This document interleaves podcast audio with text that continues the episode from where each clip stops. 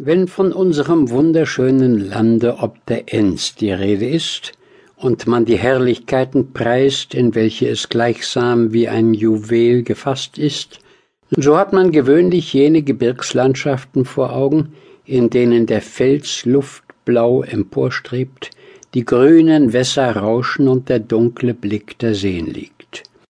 Wer sie einmal gekannt und geliebt hat, der denkt mit Freuden an sie zurück,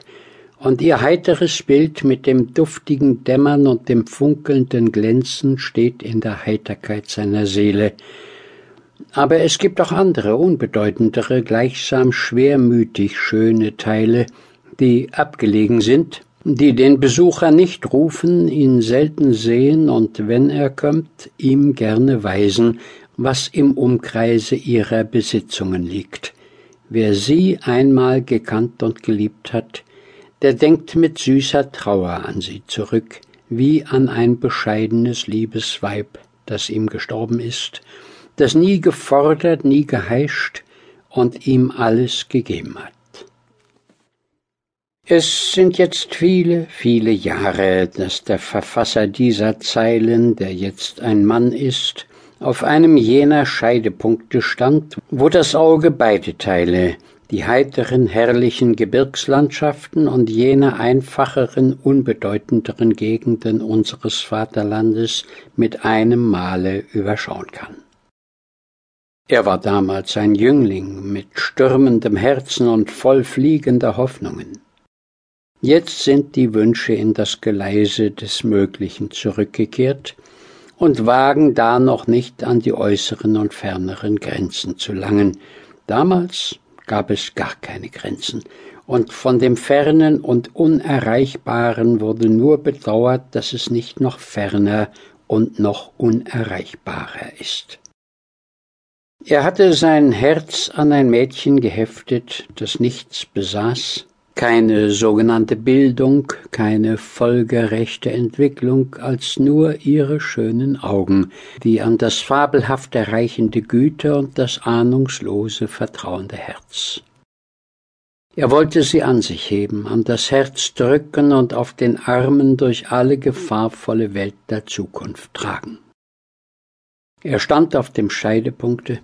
und sah zurück in jene unbedeutenderen Teile, wo ihre Gestalt wandelte, woher er eben gekommen, wo er so lange neben ihr gewesen und von wo er auf lange, auf unbestimmt lange scheiden musste. Es liegt ein vereinsamter Ort auf der Höhe der Scheidelinie mit einer kleinen, vereinsamten Kirche.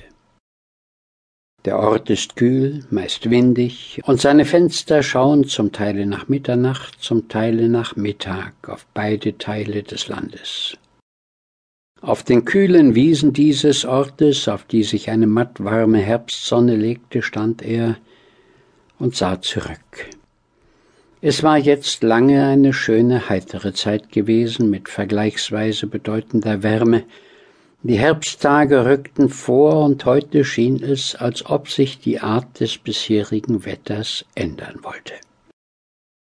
Über dem ganzen Mühlkreise, der mit den vielen vereinzelten Streifen seiner Wäldchen und den vielen dazwischenliegenden Feldern, die bereits gepflügt waren und deren Scholle durch das lange schöne Wetter fahl geworden, bis in die tiefere Färbung der böhmischen Höhen zurückgeht, stand schon eine dunkelgraue Wolkendecke, deren einzelne Teile auf ihrer Überwölbung die Farbe des Bleies hatten, auf der Unterwölbung aber ein zarteres Blau zeigten und auf die mannigfaltigen zerstreuten Wäldchen bereits ihr Düster herabwarfen,